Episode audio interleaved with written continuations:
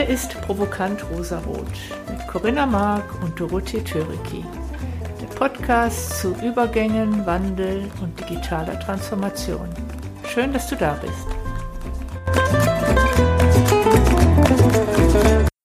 Hallo zusammen, willkommen zurück. Hallo Corinna. Hallo Doro. Wir haben heute einen Gast, das ist ein Best Buddy von mir aus der IBM-Zeit. Das ist Ralf Siebmann. Ralf Siebmann war mit mir bei der IBM bei den Collaboration Solutions lange Jahre. Das heißt, wir haben uns beide sehr ausführlich mit dem Thema beschäftigt, wie Zusammenarbeit, Software für Zusammenarbeit und überhaupt die Mechanismen der Digitalisierung zusammenhängen. Heute arbeitet der Ralf bei der Firma Edcom. Da geht's auch um das Thema Digital Workplace. Und wir reden heute aber darüber, ähm, quasi ein etwas übergreifenderes Thema, nämlich wie den Menschen mit Maschinen zusammenarbeiten sollten und wie wir da neu denken müssen. Hallo Ralf. Hallo Doro, Dankeschön für die Einleitung und natürlich hallo Corinna. Hallo Ralf, schön, dass wir heute miteinander reden. Schön, dich mal wieder zu Gast zu haben. Ich fühle mich fast wie in alten Zeiten ich glaube, es gibt da ganz viele Missverständnisse oder dass sich Menschen da noch ganz wenig Gedanken darüber gemacht haben, was es denn eigentlich bedeutet, wenn immer intelligentere Maschinen, sei es jetzt irgendeine Form von künstlicher Intelligenz oder auch ein Roboter, also ein, eine Maschine mit künstlicher Intelligenz angereichert, wie die überhaupt mit Menschen zusammenarbeiten. Und die Corinna, die hat ähm, so einen schönen Satz gesagt, wir kommen aus der Welt der äh, Industrialisierung. Da waren wir in der Arbeitswelt, wurden wie Maschinen betrachtet. Das heißt, wir wurden, uns wurden wie im Prinzip wiederkehrende Aufgaben gegeben und wir wurden nach den klassischen KPI-Methoden äh, wurden wir da, wurden wir bewertet. Jetzt werden Maschinen immer intelligenter, immer besser und nehmen auch immer höherwertigere, standardisierte Aufgaben ab. Das heißt, äh, die Corinna hat so schön gesagt, wir Menschen dürfen wieder Menschen in der Arbeitswelt werden und die Maschinen übernehmen dann diese maschinelle Arbeit. Ralf, was denkst du dazu? Genauso bin ich eigentlich zu dem Thema Maschine gekommen. Du hast es vorher schon gesagt. Eigentlich komme ich aus dem Thema Zusammenarbeit in der Organisation. Und da haben sich natürlich die Maschinen immer mehr angeboten, ähm, Arbeiten zu übernehmen. Also die Automatisierung im Büro. Auf das Thema habe ich mich ja dann irgendwann ähm, gestürzt, recht tief rein. Ähm, habe jetzt sogar ähm, mitgeholfen bei einem Toolbook für AI im, ähm, im Unternehmen, wo es um solche Themen geht, weil die Maschinen eben aus der Arbeitswelt, Maschinen hier natürlich jetzt die Softwaremaschinen aus der Arbeitswelt nicht mehr wegzudenken ähm, sind, aber eben noch genau dieses Spannungsverhältnis so ein bisschen besteht, wie du es gesagt hast. Also die, die, die Menschen werden in der Arbeit noch oft als Maschinen betrachtet. Ironischerweise ähm, betrachten wir die Maschinen immer menschlicher. Also eine AI ist eher so ein Terminator oder sowas. Die hat ein Gesicht und alles. Die kann sprechen. Ähm, und ähm, du hast den Begriff Intelligenz gewählt dafür, weil es einfach so heißt. Also die Disziplin heißt ja künstliche Intelligenz, aber die ist natürlich mit dem vom Menschen nicht, nicht wirklich vergleichbar. Nur wenn ich Maschine gegen Maschine vergleiche, ist sie intelligent, weil sie autonom Dinge machen kann. Und das freut einen natürlich auch, wenn man viele Routinearbeiten ähm, hat, die einem, die man abnehmen könnte, die aber nicht so standardisiert sind dass ich sie durch einen, ich sag mal, Entscheidungsbaum, durch ein ganz einfaches Makro erledigen könnte. Also wenn mich ein Kollege fragt, kannst du mir die Präsentation von letzter Woche schicken, als du auf der so und so Konferenz warst, dann ist es was, was ein Makro nicht verstehen würde. Eine Maschine könnte das verstehen. Die weiß, wo sie zu gucken hat. Da habe ich einen Dateispeicher. Und wenn ich das mit positiv beantwortet habe, dann weiß sie ja auch, dass sie Zugriff darauf geben muss, wenn der Empfänger den Zugriff bisher noch nicht ähm, hat. Das ist dann schon für einen Computer intelligent und ist eine Arbeit, die ich nicht zwingend selber machen muss. Ich möchte ja nur, dass der Kollege ähm, oder die Kollegin Zugriff bekommt, sondern wenn ich dafür nur Ja sagen muss, finde ich das ganz prima. Ich äh, möchte ein anderes Beispiel bringen, wo ich glaube, dass es nochmal ganz deutlich wird. Das ist die, das ist die Pflege. Da habe ich letztens in einem Gespräch, sagte mir jemand, die Pflegekräfte sind heute so geschult, dass die im Prinzip wie eine wie eine Maschine arbeiten sollen, also ständig wiederkehrende Aufgaben in vorgegebenen Zeitfenstern, nach Vorgaben pro, äh, pro Pflegenden, den sie haben. Und dass da ganz wenig Bewusstsein da ist in der Pflegebranche, dass wenn ich hier einen Roboter einsetzen würde, der könnte ja tatsächlich diese Aufgaben übernehmen. Und dass sich dann die Pflegekräfte, äh, dass sich deren Arbeit vollkommen verändern würde. Dass da sowas, also mein Gesprächspartner sagte, da ist auf einmal sowas wichtig wie jemand legt, legt mir die Hand einfach auf die Schulter oder hält meine Hand und fragt einfach, geht's dir gut? Das ist aber nichts, was ich jetzt so in dem Sinne unter Effizienz Maßstäben betrachten kann. Und ich finde, das trifft es ganz gut. Das Wiederkehrende kann demnächst eine Maschine machen. Und das, was dann für den Menschen übrig bleibt, ist ja nicht, der, dann werden Pflegekräfte ja nicht arbeitslos, sondern ihre, ihre Arbeitswelt verändert sich ja. Und zum Besseren sollte man denken. Genau, also auch hier geht es um Arbeitswelt, auch wenn das dann schon eher die Endausbaustufe zurzeit von einer AI ist, wenn sie mit Robotik zu tun haben. Robotik fällt Maschinen schon noch ähm, schwer, zumindest im Vergleich mit dem Menschen. Natürlich für das, was Maschinen leisten, ist es ziemlich gut, also sehr gut, ähm, was da gemacht wird. Und spätestens, wenn sich einer mal um das Beispiel von Butzorg gekümmert hat, wie dort Pflege funktioniert, dann wissen wir, dass in Deutschland das wirklich eine Akkordarbeit ähm, ist. Morgens kommt einer mit Tabletten, dann kommt einer zum Waschen, dann kommt einer Essen auf Rädern, dann holt einer das Tablett wieder ab, dann kommt jemand zum, keine Ahnung, Pflasterkleben, sonst was. Und ähm, jeder hat einen genauen Plan. Ähm, 4 Minuten 30, 3 Minuten 52. Ich weiß nicht, wie genau das runtergebrochen äh, wird. Aber da ist niemals Zeit eingerechnet, äh, sich mit dem Patienten zu unterhalten. Das heißt, es ist tatsächlich nur eine Akkordarbeit. Natürlich gibt es auch die, es gibt auch die, die das freiwillig machen, ähm, aber es ist, man hat zumindest so das Gefühl in der Pflege nicht generell vorgesehen, dass man tatsächlich mit den Menschen noch spricht, also die betreut und ähm, es sei denn, dass halt ein definierter Betreuer, der kommt dann auch mal vorbei und der kann vielleicht auch mal einen Kaffee trinken, aber auch das muss er ganz bestimmt in einer definierten Zeitspanne ähm, tun. Auch wenn es diese Art Roboter jetzt noch nicht geben würde, aber wenn wir uns mal so an dem Terminator orientieren, sprich selbstfahrendes Auto, da ist ein Roboter und er kann die Tabletten, das Essen auf Rädern alles bringen. Ich würde also ähm, hier keine menschliche Arbeit mehr brauchen, würde aber diese Arbeit nicht wegeffizienzieren oder wie auch immer, sondern ich würde sie verwenden, um tatsächlich mit den Menschen zu sprechen. Ähm, dann hätten wir hier mit AI natürlich was Großartiges mh, geleistet, weil weder ist es wahrscheinlich der Traum von jemand, jemand anders zu waschen, noch gewaschen zu werden, wenn das ein, ein Roboter machen könnte. Und danach kann ich mit dem frühstücken, unterhalte mich, frage mich, wie es hier geht. Dann ist das, glaube ich, das, was der Mensch, was den Menschen ausmachen würde und damit auch ein super Beispiel zu einer Interaktion zwischen Mensch und Maschine, weil wenn der Roboter kommt und mit einem spricht und den Arm auf die Schulter legt, ich glaube nicht, dass die Leute sich getröstet fühlen. Das ist etwas, was immer dem Menschen vorbehalten bleiben wird, menschlich zu sein. Wo du das gerade sagst mit dem Trösten, da fällt mir ein anderes Beispiel aus einem ähnlich, aus der ähnlichen Branche ein.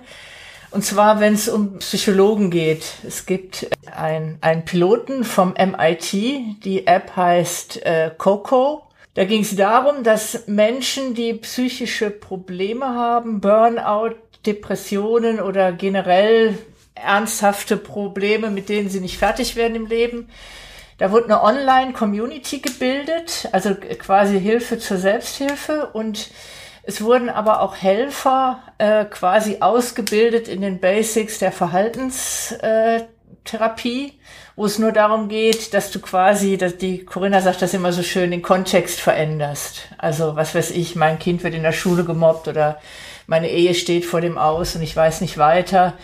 äh, dass du den Kontext veränderst, dass, dass die ähm, Menschen für sich selber äh, einen Ausweg finden können. So. Jetzt gab es diese Online-Communities, die hatten einen sehr großen Erfolg. Die wurden aber immer begleitet von einem Psychologen, der da quasi mitgelesen hat, wenn man so will. Und wenn der gesagt hat, oh, das nimmt eine Richtung, das ist nicht gut, der Mensch braucht noch wirklich Hilfe von einem Psychologen, dann ist der, hat er eingegriffen und die haben dann äh, im Laufe der Jahre eine KI eingesetzt, die quasi für den Psychologen mitgelesen hat und dann den Psychologen proaktiv eingeschaltet hat und gesagt, guck da mal bitte drauf. Äh, da scheint ein Gespräch in Verlauf zu nehmen, der nicht gut ist. Das war der eine Anwendungsfall. Der andere Anwendungsfall war, wenn neue Mitglieder hinzukamen und ich sage jetzt mal, Thema war Scheidung. Und dann hat dieser Bot, es war von vornherein klar, das ist jetzt kein Mensch, der da in den Dialog tritt, sondern eine Maschine. Die hat aber gesagt, als erste Hilfe, schau dir mal an, das ist ein Beitrag, der wurde von ganz vielen anderen schon, schon sehr hoch bewertet, als sehr hilfreich bewertet. Ehe ähm, nur so quasi als, als erste Hilfe ehe der erste Zeit findet, mit dir in den Dialog zu gehen. Und ich finde, das zeigt sehr schön dieses, wir müssen uns von diesem Entweder-Oder lösen, sondern da gibt's ganz viele Mischformen. Das ist ja jetzt nicht so, dass deshalb ein Psychologe arbeitslos wird oder die Selbsthilfegruppe in sich zusammenfällt, weil alles von Maschinen gemacht wird. Äh, sondern das ist einfach eine Anreicherung und ich muss immer gucken, äh, wo kann eine äh, wo kann eine Maschine mit einem Sprachverständnis hilfreich sein? Und Corinna, ich gucke so ein bisschen in deine Richtung. Du bist ja auch sehr stark mit diesem Denken unterwegs. Wir müssen uns lösen von diesem Entweder-Oder, sondern wir müssen schauen, wie es denn wie ein sowohl als auch aussehen kann oder sogar etwas Neues. Ich glaube, die Schwierigkeit, gerade wenn wir bei diesem, bei diesem Beispiel der Pflege waren, ich glaube, das ist ein wunderbares Beispiel, an dem man unheimlich viel zeigen kann. Also die Pflege hatte selber nie die Idee, effizienzgesteuert zu sein. Das kam durch Pflegereform, durch Vorgaben von Zeittaktung und ähnliches. Und interessanterweise hat das ja dazu geführt in der Pflege, dass es Pflegedokument, Pflegedokumentation wurde ja auch eingeführt. Und wenn man sich mal anschaut, und ich hatte das Glück, dass ich tatsächlich mal ein Projekt hatte, eine IT-Reorganisation in einem, äh, in einem Betreiber von Seniorenwohneinheiten. Und damit konnte ich mich einfach mal ein bisschen vertraut machen damit und äh, sehen, wie das gemacht wurde. Und diese Pflegedokumentation, die da etabliert worden ist, also softwareseitig geschrieben war, da war ganz klar, dass der Prozess, wie gepflegt wird, hinterlegt ist. Ja, also das heißt, wir haben Kontexte geschaffen, die auch noch dazu eingeladen haben, tatsächlich sehr effizienzgesteuert die Pflege zu machen. Und die alten Heimbetreiber oder die Pflegeeinrichtungen, sage ich, sind schon ganz lange darum bemüht, wie ist eine menschenwürdige Pflege eigentlich. Jetzt gibt es aber leider im Außen Pflegegesetze, Pflegereform und so weiter. Da kriegst du nur einen bestimmten Satz für etwas. Und da hat man ja auch nachgearbeitet, weil man gemerkt hat, man ist ein bisschen über das Ziel hinausgeschossen. Und ich glaube, da gibt es tatsächlich der, im Rahmen de, des Übergangs in die digitale Welt eine ganze Reihe von mehr Möglichkeiten, wieder menschlicher zu werden. Was wir aber berücksichtigen müssen, ist, dass es ein neues Lernen geben muss, weil der Kontext so lange unser Verhalten geprägt hat. Und selbst wenn wir diesen Kontext jetzt gleich ändern, ist das Verhalten noch nicht geändert. Bis das eine neue Gewohnheit wird, wird eine Weile vergehen. Und das heißt, im Endeffekt, wenn man sich drüber nach, wenn man drüber nachdenkt, an welcher Stelle setze ich KI ein, setze ich Roboter ein, mache ich sonst etwas, dann muss ich immer das Ganze ganzheitlich betrachten und sagen, okay, und wie ist eigentlich der Unterschied? Wie kann ein sowohl als auch aussehen? Und wie muss ich den Kontext gestalten? Wie muss ich Lernen ermöglichen? Und ich glaube, das ist etwas, was wir die ganze Zeit jetzt mal ins Visier nehmen müssen. Wie kann denn so ein Transformationsprojekt aussehen? Weil wenn ich heute mit Pflegekräften darüber sprechen würde, da kommen morgen Roboter, dann fürchten die um ihren Arbeitsplatz. Und das finde ich völlig verständlich, weil sie in dem Kontext, in dem sie jetzt sind, geprägt sind. Das heißt, an der Stelle müssen wir erstmal aufmachen und sagen, was heißt das denn eigentlich und wie können wir uns eine Zukunft vorstellen? Das heißt, was wir eigentlich tun müssen, damit dieses sowohl als auch stattfindet, wir müssen uns gedanklich in die Zukunft versetzen und von dort ausschauen. Wir können diesen Schritt nicht machen, indem wir von heute ausschauen. Das funktioniert nicht gut. Ja, also stimme ich völlig zu. Das sieht man überall, dass wenn über AI gesprochen wird, über maschinelle Hilfe gesprochen wird. Entweder ist Misstrauen da, ein, ein, ein Missverständnis, ob eine Maschine so etwas überhaupt kann. Das könnte ich mir auch in diesem Psychologiebeispiel vorstellen, ähm, dass es da Misstrauen gibt, ob die Maschine das wirklich kann oder ob sie dann, wenn sie zum Beispiel Empfehlungen gibt, ähm, den dann eher verärgert. Allerdings finde ich es von der reinen Vorstellung her ein sehr gutes Beispiel, weil das ein tolles Zusammenspiel ist. Die Maschine tut hier etwas, was ein Mensch einfach nicht kann, nämlich Tag und Nacht mhm. ein Forum zu bewachen, nach ganz bestimmten mhm. gelernten Schlüsselwörtern, äh, nach Situationen, die es vorher schon mal gab, wo sich jemand entschieden hat einzugreifen. Dann sagt er, oh, da ist wieder so eine Situation, ich glaube, da musst du mal reingucken. Das ist, was eine Maschine wunderbar kann, Tag und Nacht unermüdlich. Ähm, beraten jemanden, der wirklich psychologische Hilfe braucht, das kann sie natürlich nicht. Also wäre ein ganz, ganz tolles Zusammenspiel, um für die, die an diesem Forum teilnehmen, das Beste rauszuholen. Und ich glaube, dass eine Maschine durchaus auch ein Stück weit beraten kann. Kann sie, aber ich meinte nur in dem Kontext hätte ich es nicht versucht. Also ich jetzt persönlich. Ich, ich würde es jetzt auch nicht versuchen quasi, aber ich glaube schon, dass es durchaus was gibt. Also wir haben ja durchaus auch heute schon Apps, die bei Depressionen wirken quasi, weil wir einfach wissen, was hilft bei Depressionen, ja. Ähm, und wenn ich so standardisierte Dinge habe, es hört sich jetzt ein bisschen doof an, weil jeder Mensch, der in der Depression leidet, mag mit diesem Begriff von Standardisierung wahrscheinlich nicht so gerne leben, ja. Ähm, aber wir wissen einfach heute, was bei Depressionen hilfreich sein kann. Und da kann ich natürlich schon im ersten Moment durchaus mit einer Maschine was machen.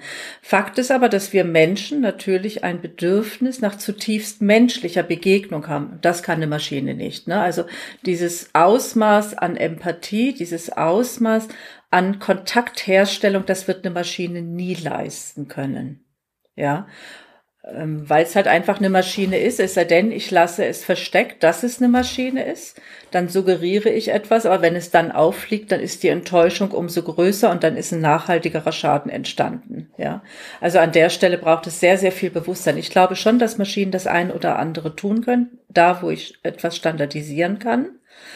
Aber ich muss mir der Grenzen dessen sehr wohl bewusst sein und ich muss mir überlegen, welche ethischen Vorstellungen ich habe. Und für die menschliche Interaktion halte ich es immer für dringend geboten, wirklich diesen direkten menschlichen Kontakt zu etablieren, weil mh, hm, da geht ja viel mehr als das gesprochene Wort rüber. Ne? Also ganz genau, eben das, was wir vorher beschrieben haben, mit dem Hand auf die Schulter legen und so weiter, wird eine Maschine nicht können. Sogar wenn sie es tut, kommt es ja nicht so an beim anderen, ähm, weil man einfach weiß, die Psychologie, der Kopf, der weiß, dass es eine eine Maschine mhm. ähm, ist. Meinst du Demenzkranke? Wenn die diese, ich, ich glaube, die sind diese Robben, ich weiß nicht, werden die bei den Demenzerkrankten eingesetzt? Ne, da wird ja auch etwas hergestellt. Ähm, die können nicht differenzieren. Okay. Vermutlich. Da bin ja? ich speziell nicht tief genug drin. Ich hätte es einfach ganz normal an, sag mal mal Menschen ja. wie du ja, ja, gedacht. Aber grundsätzlich, hm, du hast ja eine Wärme und so weiter. Genau. Du hast viele Facetten einsetzbar ist, ähm, ähm, sogar in dem Kontext ähm, umso besser. Mhm. Also, ich habe mal ein paar Mal gesagt, Maschinen können dies oder das nicht so. Wenn man in dem Thema drin ist, dann wären die meistens absolut fassungslos, was Maschinen heute schon alles könnten. Mhm. das ist also wirklich unglaubliche Leistung von Computern, was die heute leisten können. Denk mal an selbstfahrende Autos. Also ein Auto hat eigentlich kein Roboter hat kein Problem, ein Auto zu fahren. Der hat nur Probleme damit, dass Menschen auch Auto fahren wollen. Und die eben unvorhersehbar sind. Und da kommen wir eben zu den Schwächen der Maschinen. Die kann nicht antizipieren. Wenn wir einen Rumschlingern sehen da vorne, da macht man schon mal vorsichtshalber ein bisschen langsam und so weiter. Solche Dinge fallen einer Maschine natürlich schwer oder nein, sie kann sie einfach ähm, nicht. Würde sie aber mit allen anderen gleichzeitig kommunizieren können, weil die irgendwie vernetzt wären, dann würde sie überhaupt keine Unfälle mehr bauen, weil sie diese Datenmasse einfach aufnehmen und verarbeiten könnte, selbst in einem schnellen Fahrzeug. Also sie können schon recht, recht viel, auch in kleineren Maßstab können die äh, sehr viel und jetzt ist halt dann immer die Frage, muss man deswegen denn ähm, irgendjemanden da komplett ersetzen? Oder was passiert mit den, mit den Menschen dann, die dadurch Jobs verlieren oder was auch immer. In manchen Bereichen wird das ähm, passieren, also gerade bei den selbstfahrenden Fahrzeugen, einfach weil es auch sinnlos ist, dass jeder eins ähm, in der Garage stehen hat. Vielleicht braucht man nur ein paar, die man irgendwie teilt. Und wenn ich die anrufe, kommen die halt her. Und Fände ich gar nicht so schlecht, ist aber natürlich noch eine weite Zukunftsvision. Ähm, Wenn wir aber auf kleineren Fällen bleiben, wie jetzt, jetzt vorher war Pflege oder Psychologie, dann können wir im Medizinbereich bleiben. Da heißt es ja immer, dass Radiologen bald keine Arbeit mehr haben werden, weil Maschinen so gut die Röntgenbilder lesen. War ich zufälligerweise dabei bei so einem Projekt und schlecht ist die Maschine natürlich ähm, nicht. Sie muss aber das Modell muss sehr spezifisch trainiert werden, also auf bestimmte Tumorarten. Es ist nicht so, dass die Varianz so gut ist wie von einem Menschen, ähm, um Dinge um, zu erkennen oder eben auch Anomalien, die dann gar nichts sind, die nur ein Schatten ähm, sind. Jeder, der solche Bilder mal gesehen hat, weiß, dass die tatsächlich schwierig zu interpretieren sind. Eine Maschine kommt schon auf hm, 80 bis 90 Prozent Trefferquote. Nehmen wir einfach mal die Mitte, sagen wir mal, die ist 85 Prozent. Ein erfahrener Radiologe kommt deutlich drüber. Mit 92, 93 Prozent ist ähm, richtig, was dort gefunden wird. Leider nur morgens ähm, bei dem oder bei Schichtbeginn nach 16 Stunden Schicht und was wir unseren Ärzten sonst so alles zumuten, ähm, liegt es bei keinen 50 Prozent mehr. Und dann sind wir wieder bei der super Zusammenarbeit von Mensch und Maschine. Warum soll die nicht vorfiltern? Weil das kann sie extrem gut. Und die letzten Entscheidungen ähm, von den Dingen, die vorgelegt äh, werden, ähm, die trifft einfach der ähm, Radiologe, weil ich habe ja immer die sogenannten False Positives oder die False Negatives und bei den Negatives macht sie eben kaum viel, also wo gar nichts ist, das kann ich dann aussortieren, das muss jemand so gut wie nicht mehr angucken, da ist die Trefferquote also nahe bei den 100 Prozent. Ähm, und bei den anderen muss man zusammenarbeiten und hat dann kontinuierliche über 92, 93 Prozent, wenn man sich eben auf das ähm, äh, kann und dann eben nahezu alles findet. Auch wieder Mensch und Maschine zusammen. Es, es sollten also nicht immer gleich, wenn wir hören, da kommt eine Maschine, denken, dann muss ich den Arbeitsplatz hier wegmachen. Ich kann andere Dinge erreichen. Wir haben vorher gehört, wir können Menschlichkeit erreichen, wir können bessere Qualität erreichen. Ähm, wir können höhere Geschwindigkeiten ähm, erreichen. Wir können Fokussierung auf, auf Fähigkeiten des Menschen ähm, erreichen. All das kann Maschinen bringen und hat ja für ein Unternehmen, für eine Organisation auch einen Mehrwert. Es kann ja nicht immer nur darum gehen, Arbeitsplätze wegzurationalisieren, weil dann werden wir ja die Gegner der Maschinen. Ich habe eine, eine, ich möchte gerne eine Frage mal stellen. Du hast vorhin gesagt, hast du den Begriff Lernen äh, in den Raum geworfen. Also wir, oder ich glaube auch Corinna hat es gesagt, die Menschen müssen lernen, wie sich der Arbeitsplatz verändert. Das ist ja nicht, dass das ich einen Schalter umlege und das ist da. Und jetzt haben wir dich ja jetzt da, Ralf, und äh, eines deiner anderen Themen, mit denen du dich beruflich beschäftigst, ist ja auch ähm, Software für Zusammenarbeit und in dem Kontext steht natürlich auch das Lernen und die Kommunikation. Hast du Erfahrungen? Wie können wir denn den, ich sag mal so, den digitalen Arbeitsplatz, die Methoden, die wir heute haben zum vernetzten Arbeiten, zum, dass ich mich austauschen kann, äh, gemeinsames Lernen im Unternehmen. Wie kann ich das denn umsetzen? Bezogen auf AI? Generell, ob ich Pflegekraft bin, ob ich, ich Arzt, ob ich jetzt Radiologe bin, ich muss ja erstmal lernen, damit umzugehen. Und das ist ja auch ein Prozess, wo ich auch mit meinen Kollegen mir das zusammen erarbeiten muss, wie, wie funktioniert das am besten. Und da wiederum Radiologen, genauso wie Pflegekräfte, arbeiten auch in Schichten. Das heißt, die sehen sich nicht immer. Ähm, wie kann das denn funktionieren, dass da ein Austausch und ein gemeinsames Lernen erfolgt? Also Zusammenarbeit in einer Organisation, egal welche Art, ist immer erstmal eine, eine Vereinbarung. Genau. Vereinbarung in dem Sinne natürlich im Groben mit dem Arbeitgeber erstmal, ähm, welche Arbeiten sollen erledigt werden, aber dann ähm, im ganz Speziellen natürlich im Team, bis wann werde ich welche Aufgaben ähm, erledigen. Und da sind die meisten ja heute schon recht schlecht, weil die Aufgaben sind gar nicht sichtbar. Jeder hat so seine Inbox und wurstelt vor sich her und am Ende des Tages ist etwas fertig geworden, von dem die anderen aber nicht wissen, was fertig geworden ist. Es sei denn, wir haben jetzt gerade noch einen Call drüber gehabt. Das machen die meisten dann auch, ganz viele Calls und Status-Calls und das heißt, wir müssen zuallererst diese ähm, Vereinbarung wieder aufnehmen, nämlich dass wir sagen, wir sind ein Team, wir machen unsere Aufgaben öffentlich und dann gibt es auch gar keinen Grund mehr, die Rasenmähermethode anzuwenden. Heute hat jeder den gleichen Arbeitsplatz, sieht gleich aus mit den gleichen Tools und dann ähm, soll jeder so und so viel Aufgaben davon machen, obwohl der eine ähm, bestimmte Fähigkeiten wegen mir Schreiben ähm, und Kreatives besser kann. Jemand anders sagt, ähm, ich bin vom Typ eigentlich Sachbearbeiter. Gib mir Sachen, ich hau die weg. Wenn die zwei sich einigen würden, quasi die Aufgaben so tauschen, dass sie den Fähigkeiten und den Neigungen besser entsprechen, dann habe ich eine viel tiefer gehende Vereinbarung ähm, getroffen und dann mache ich diese Aufgaben noch im Team zumindest oder im ganzen Unternehmen öffentlich, zum Beispiel noch ein Kanban-Board oder ähnliches. Und ähm, spätestens hier kann ich dann eben auch dran denken, für mich zumindest würde sofort wieder in ähm, Arbeitsflussmethoden ähm, in den Sinn kommen, also wie viel kann vom Team gleichzeitig erledigt werden und damit natürlich auch, was davon könnte denn eine AI ähm, machen. Entweder, weil sie sich selber einbringt, weil die sagt, guck mal, das könnte ich erledigen, darf ich? Ähm, oder ähm, ich frage sie ähm, selber.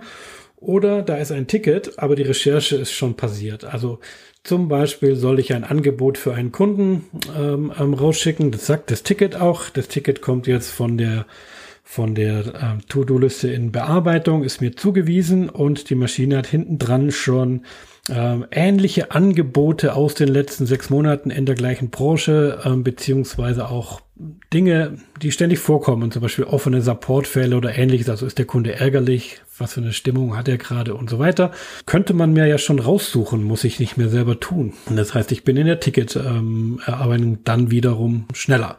Das ist dann quasi meine Vereinbarung mit der Maschine. Was will ich von ihr denn haben? Und so kann ich mir so ein Zusammenspiel gut vorstellen, aber das muss natürlich in so einem digitalen Arbeitsplatz abgebildet werden. Und der wäre dann natürlich völlig äh, flexibel. Das ist ja auch eine der Stärke von Maschinen, dass ich, dass nicht jeder alles das Gleiche machen muss, nicht jeder das Gleiche sehen muss, nicht die gleichen Tools dafür haben muss und auch in so einem Ticket als Vorbereitung nicht das gleiche haben möchte. Eine Maschine ist sehr wohl in der Lage zu unterscheiden.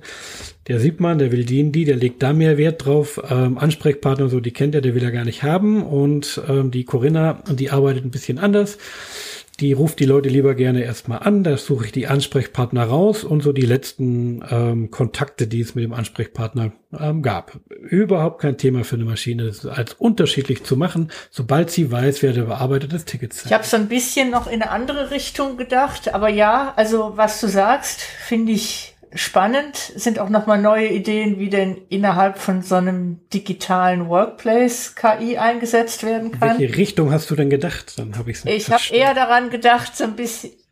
Genau, äh, genau. Also wie schaffe ich es, Denkmuster aufzubrechen äh, durch? Also was du gesagt hast, natürlich ist der Schlüssel A Transparenz, Kommunikation ganz wichtig. Und das Schöne ist ja, digitale, der digitale Arbeitsplatz kann das ja heute schon. Es gibt digitale Kanban-Boards, es gibt, ich kann mich innerhalb des Unternehmens vernetzen.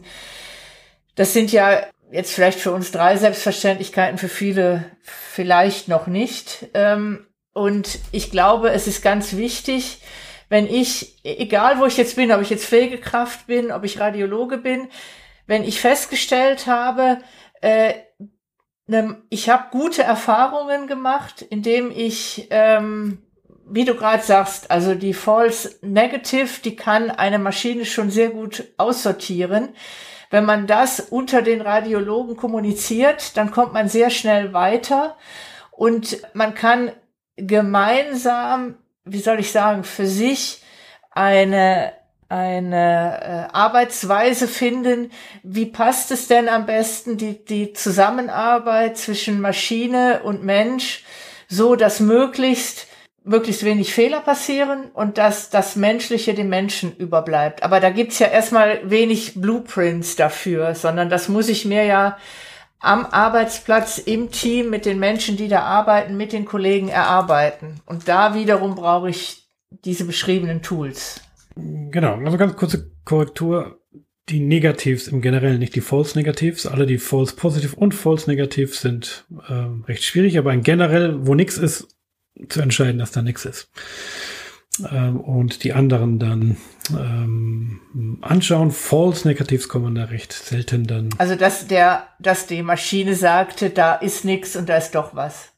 Genau das ist quasi der Level des Modells. Wie weit darf sie das denn entscheiden und alle anderen müssen gemeinsam getroffen werden? Das gerade die sind ja die gefährlichen False, False Positive wäre eher, dass ich nochmal nachgucken muss. Ist er wirklich positiv und False Negativ ist ja der gefährlich. Schicke einen heim und er hat trotzdem Krebs. Das darf nicht vor. Ja, waren für mich so ein bisschen zwei Themen hier. Das eine ist immer noch mit dem Zusammenarbeit. Dieser ist halt eine Einigung und eine Präferenz, welche Dinge ich mache und was dort geleistet werden muss. Und dann hatten wir noch das Thema Denkmuster dazu. Hast du doch gesehen, dass ich Denkmuster habe. Deswegen habe ich so geantwortet. Jemand anders wahrscheinlich anders. Ähm, was übrigens auch ein schönes Beispiel für maschinelle Hilfe ist. Ähm, Maschinen haben nur Denkmuster, wenn der Mensch sie ihnen beigebracht ähm, hat. Also viele kennen ja schon das Beispiel Good Haircut oder Bad Haircut in der Suche in, in Google. Und da kann natürlich die Maschine nichts dafür, weil wenn das so getaggt worden ist, dann ist das so ähm, getaggt worden. Im Generellen hat die Maschine ähm, erstmal kein Bias ähm, und sie kann dann ohne Vorprägung auf Aufgaben übernehmen. Das heißt, wenn ich jetzt bei dem Stichwort Denkmuster hier bleibe und sage, ich brauche eine, eine kognitive Leistung von etwas, das eben keine vorgegebenen Denkmuster hat. Ein schönes Beispiel war die Analyse von den Warteschlangen an Flughäfen, äh, um herauszufinden, wo sind denn die Haupttätigkeiten, wo das Ganze denn hier stockt? Das ist beim Kleingeld, bei den Handys, beim Jacke ausziehen, Schuhe ausziehen, sonst irgendwas. Dann hat der Mensch eine Vorprägung. Erstens nur die Dinge, die er kennt, also die Dinge, die er selber immer gemacht hat. Ähm, das heißt, ich habe eine Jacke ausgezogen, ich habe einen Rechner dabei ähm, gehabt. Das heißt, die haben sich in meinen Kopf eingebrannt, eingeprägt und nach denen werde ich dann auch gucken. Ich werde also gucken, oder sogar erwarten, ähm, dass es eine von diesen Sachen sein muss. Und das bedeutet für den Menschen dann normalerweise auf die anderen Sachen guckt er gar nicht so. Die könnten vor seinen Augen passieren und er würde sie nicht sehen. Wenn also einer sagt, Schuhe ausziehen muss doch ein Problem sein, das dauert so lange, und dann würde sagen, guck mal, der zieht ja die Schuhe aus, würde aber nicht sehen, ob dabei parallele Arbeiten erledigt werden können oder nicht. Da eine Maschine sich, wenn sie mit Videokamera betrachtet und diese Bilder dann angucken soll, eben nicht drauf versteift hat, dass Schuhe ausziehen ein Problem sein muss, würde sie das nicht melden. Äh, wenn zum Beispiel beim Schuhe ausziehen jemand an der Person vorbeigehen kann will, dann die Langwierigkeit des Schuhausziehen ja gar kein Problem ist und ich will ja nur die Probleme feststellen und nicht die Tätigkeit an sich. Das heißt, eine Maschine kann eben nicht nur unermüdlich beobachten, sie kann auch biasfrei, ohne Vorurteile beobachten. Es sei denn, ich habe ihr diese Vorurteile vorher beigebracht. In dem Fall ist es halt nicht genau. der Fall.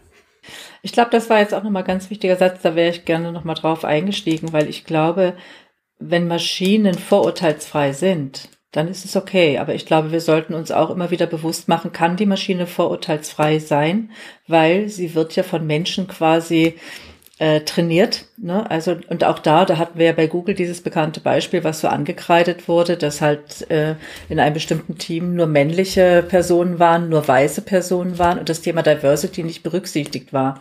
Also an der Stelle brauchen wir schon eine Information, wie ist ein System, wie ist eine Maschine trainiert worden ähm, weil das ist natürlich schon prägend für eine Maschine. Aber ich stimme dir zu, dass eine Maschine ansonsten keinerlei Hypothesen hat. Sie geht, sie geht ich würde mal sagen, hypothesenfrei an Themen heran, während Menschen bei Aufgabenstellungen immer geprägt sind von ihren Hypothesen.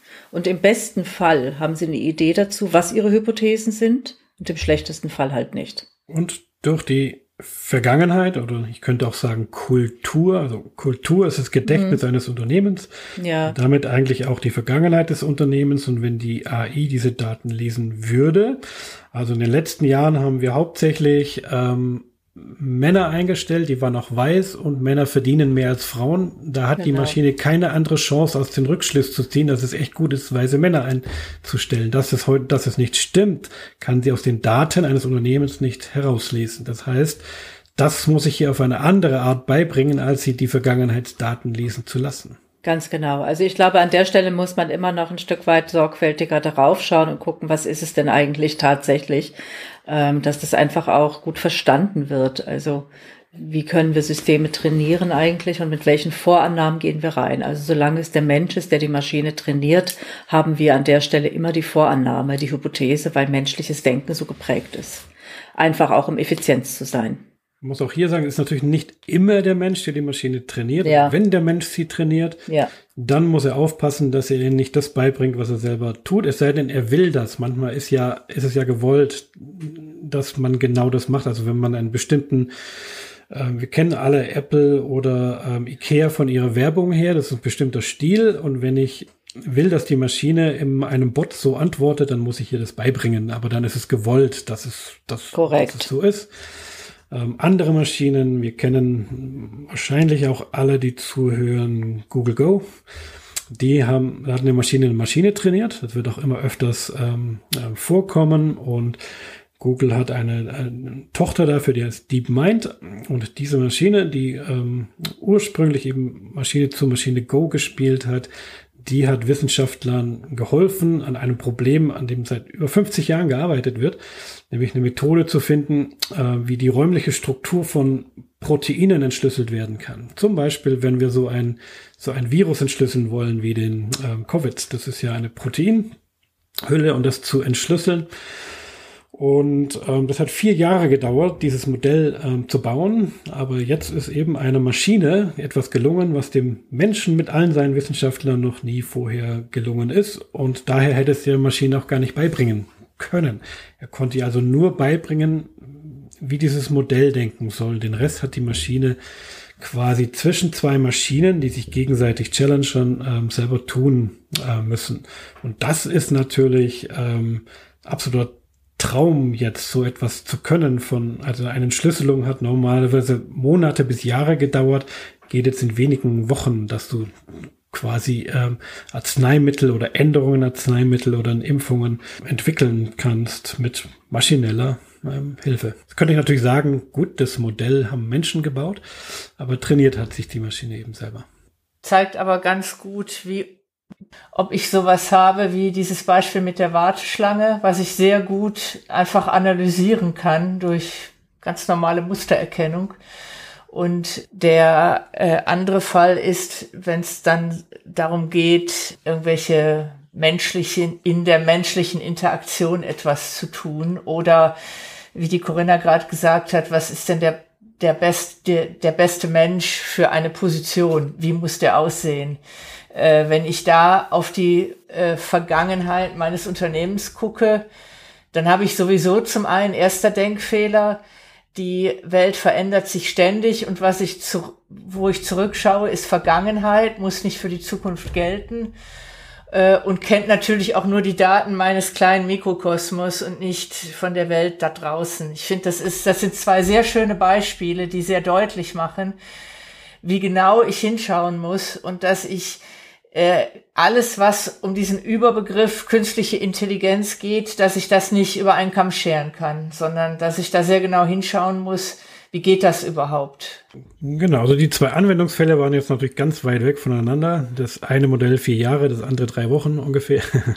ähm, auch vorgefertigte Dienste zurückgreifen ähm, kann.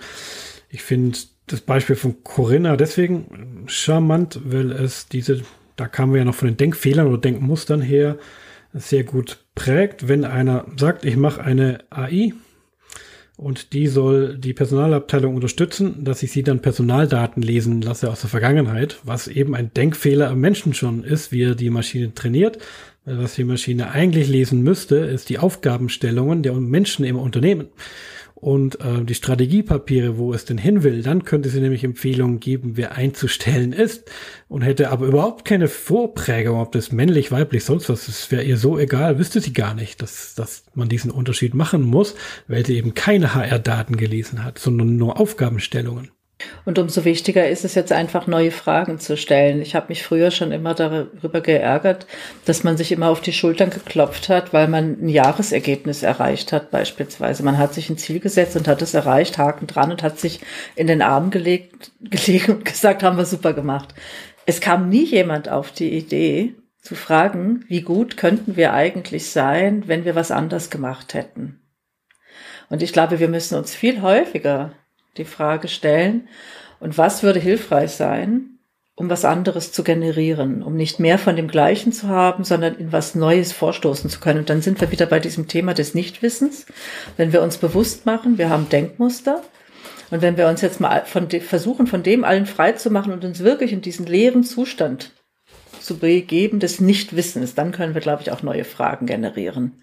Wenn es uns nicht gelingt, neue Fragen zu generieren, dann glaube ich, wird der Übergang oder in die, diese digitale Welt wird mehr vom Gleichen des Alten sein. Und wir sehen es ja immer wieder. Heute Morgen haben Doro und ich gerade auf einen Post geantwortet. Da geht es schon um die digitale Welt, aber es ist noch sehr stark geprägt von diesem Effizienzgedanken der industriellen Welt. Und wenn wir so weitermachen, dann wird das genau fortgeführt werden. Wir müssen neue Fragen stellen. Wir müssen neue Fragen stellen, dann kommen wir nämlich zu neuen Antworten und dann auch zu einem besseren Zusammenspiel, wie diese Vereinigung oder diese Vereinbarung der Zusammenarbeit und auch mit den Maschinen geht. Und das ist ja einer der Denkfehler, den wir im Moment haben, dass wir sagen, wir müssen Maschinen einsetzen, um vom Gleichen noch mehr und noch mehr und noch mehr. Dabei könnte der Mensch drüber nachdenken, was diese neuen Fragen sind und die Maschinen helfen eben solche Dinge zu erreichen oder zu challengen, weil sie eben tatsächlich kann man in Innovationsprozessen, darum geht auch dieses Toolbook, Maschinen einsetzen, weil sie einfach Fragen stellen oder Dinge sehen, auch in den Daten oder in den Strukturen, die Menschen nicht sehen, weil sie betriebsblind ähm, sind. Also Maschinen können durchaus Fragen stellen nur eben nicht selbstständig oftmals zu den kreativen Lösungen dazukommen. Aber mir reicht es ja schon, wenn mir jemand hilft, diese Fragen zu stellen oder zumindest zu hinterfragen, ob das wirklich neu ist, ob ich das anders machen äh, möchte. Aber ganz dringend, klar, brauchen wir neue Fragen, müssen Dinge anders machen und dann brauchen wir einen anderen Gesellschaftsvertrag, sage ich mal dazu. Das, was du vorher gesagt hast, äh, wird nämlich dass die Menschen Angst haben, dass sie den Arbeitsplatz verlieren. Deswegen wird es gar nicht passieren mit den neuen Fragen und mit dem, mit dem Einigen mit Maschinen oder das bessere Nutzen von Maschinen. Solange die Maschine mein Gegner ist, dann werde ich ja eher probieren herauszufinden, wie ich ja was Schlechtes beibringen kann, weil Maschinen lassen sich auch manipulieren. Das haben die Studenten ganz schnell gemerkt bei diesen Einstellungs-AI. Ähm, also wenn ich eine AI habe, die ähm, Bewerbungen liest und dann den Personalern eben die besten raussuchen soll. Da schreibe ich irgendwelche in meine Hobbys, wo es dann nicht gelungen ist, ganz coole Stichwörter rein. Und da die Maschine diese Stichwörter liest, renkt sie mich ganz weit nach oben. Und da steht aber eigentlich nur, dass ich ein AI-Buch gelesen hätte oder sonst irgendwas. Aber eben dieses Thema ist dort ähm, drin. Das heißt, die haben gelernt, auf welche Stichwörter reagieren Maschinen. Und schwupp ähm, habe ich den, ähm, habe ich die ähm, Schnellabfertigung äh, bis ganz nach oben genommen, nur weil ich verstanden habe, wie denn der Prozess funktioniert. Und es gibt aber auch vielleicht andere Sachen. Also wenn wir nochmal auf das Beispiel mit der Pflege zurückkommen.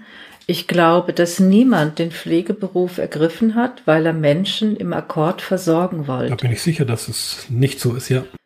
Und ich glaube, da ist es unheimlich einfach, die Fragen ganz anders zu stellen, nämlich einfach zu sagen, und erinnere dich mal daran, was dich dazu gebracht hat, genau diesen Beruf zu ergreifen und keinen anderen.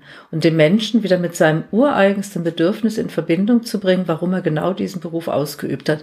Dann finden wir nämlich sehr schnell eine Koexistenz, eine gute Koexistenz von Maschine und Mensch, weil er das machen kann. Was er dann halt noch braucht, ist das, das Vertrauen, dass der Arbeitgeber, der für den Salär zuständig ist, das genauso sieht und einfach auch fördert. Ja, dass genau dieses Menschliche wieder in den Vordergrund treten. Systeme, die Abrechensysteme dann nicht sagen, oh, ihr habt ja jetzt Roboter, dann, äh, dann drücken wir euch mal den Preis. Das ist ja eine gesamtgesellschaftliche äh, Frage. Und in, in dem Punkt, du hast im Vorgespräch mal äh, erwähnt, Ralf, von einer Hochschule, die ein Modell erarbeitet hat, wo wo Gelder in einen Fördertopf fließen. Ich krieg's nicht mehr richtig zusammen. Weißt du, was ich meine? Habe ich dir ein Stichwort gegeben, mit dem du was anfangen kannst? Genau, in Hamburg, der Hochschule, genau, die machen den World Usability ähm, Tag ähm, einmal pro Jahr und ich glaube vor drei Jahren war das, da war das Thema Inklusion ähm, mit ähm, AI. Also kann AI ähm, Menschen mit Inklusion helfen, also die nicht gut ähm, sehen oder hören oder greifen oder ähnliche Dinge können, also äh, Behinderungen haben ähm, kann eine AI äh, solchen Menschen ähm, helfen und wie müsste sie gebaut sein, dass sie von denen überhaupt bedienbar ähm, ist? Ich glaube, das erste Beispiel, was ich da gebracht hatte im, in unserem Gespräch hier, war, dass ich es Blödsinn finde, dass ich lernen muss, wie man einen Fernseher mit Gestensteuerung äh, bedient, anstelle dass der Fernseher lernt, wie ich ihn gerne bedienen wollen würde, weil dann könnte das eben auch ein Mensch ähm, der nicht alle ähm, Bewegungsfähigkeiten, Sehfähigkeiten, Hörfähigkeiten oder sowas ähm, hat, weil er selber sagen kann, was bedeutet was. Und eine Maschine ist natürlich schon sehr wohl in der Lage, so etwas zu lernen. Und das ist dann eine gute Mensch-Maschine-Interaktion. Der Fernseher lernt, wer ich bin und was ich möchte und äh, führt es dann für mich ähm, aus. Jetzt ist ein Fernseher natürlich noch keine Pflege, aber auch ein Pflegeroboter müsste man eben genauso beibringen ähm, können was will der von mir und was kann ich äh, machen. Also beispielsweise so ein, so ein Pflegeroboter, ähm, der an einem Rollstuhl ist, dass wenn ich einkaufen gehe, der über die Theke fasst und die Bäckertüte abnimmt ähm, oder ähnliches, weil ich es selber eben nicht ähm, kann.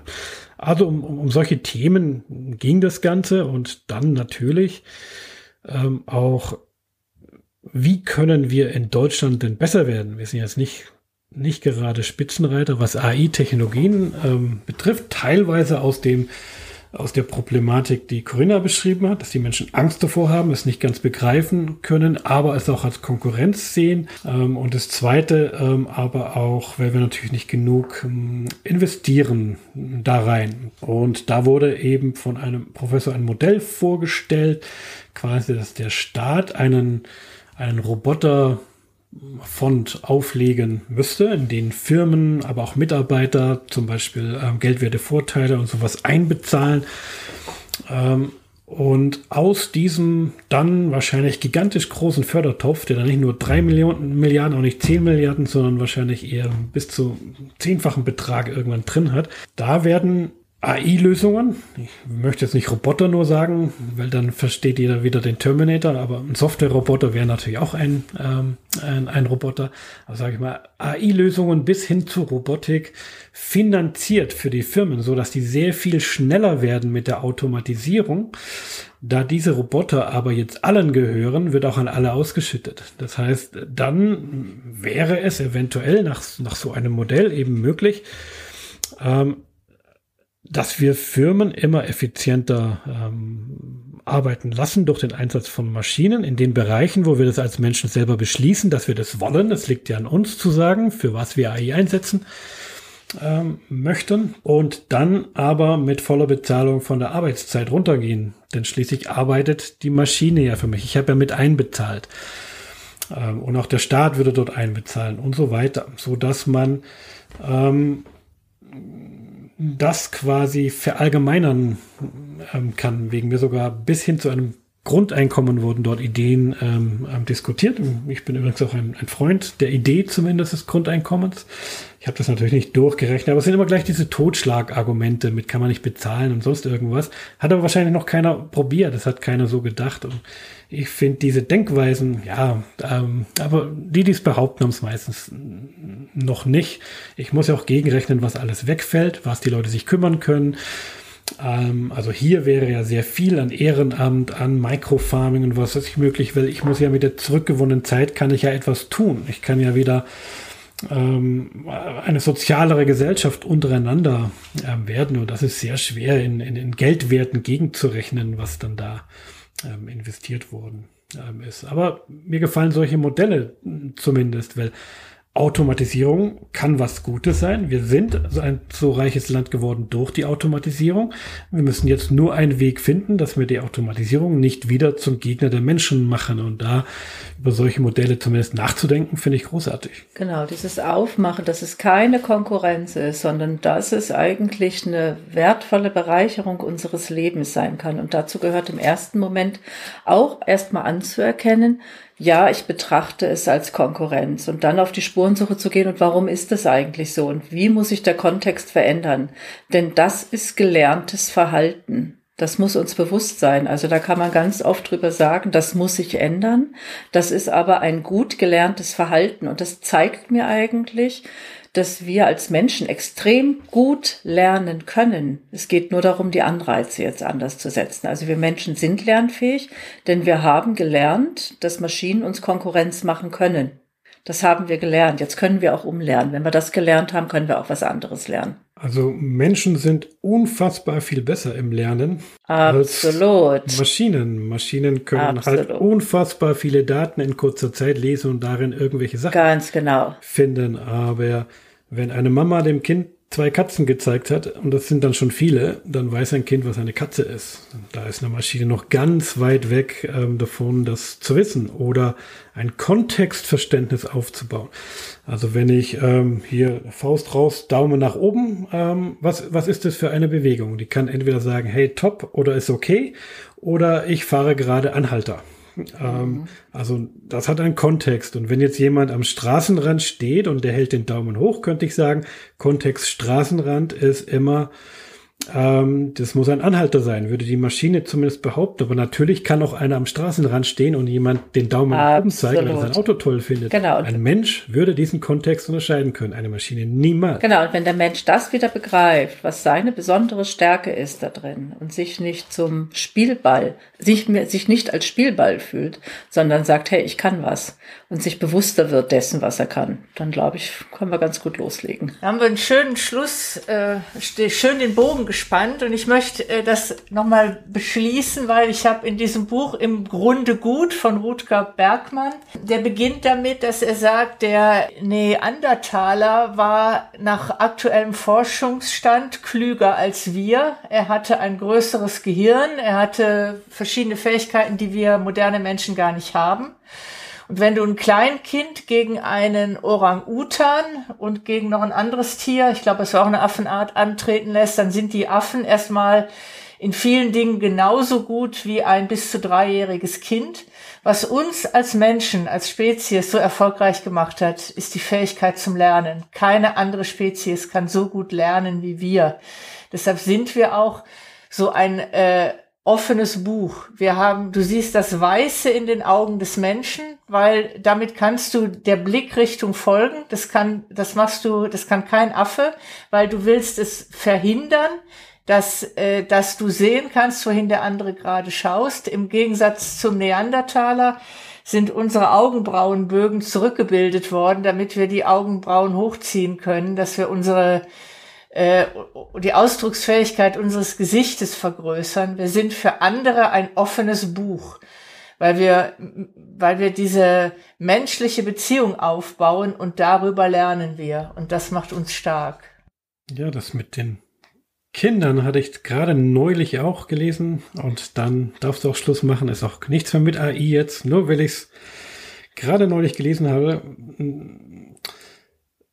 den, den, den Vergleich oder die Frage, warum braucht eigentlich ein Mensch so lange, bis so ein Kind eigentlich irgendwas kann? Also ein Fohlen, das ähm, fällt raus und wenn es fünf Minuten später nicht steht, ähm, ist es nicht mehr überlebensfähig. Es weiß also sofort, dass man aufstehen und laufen kann, weil es muss halt dann flüchten, sind Fluchttiere.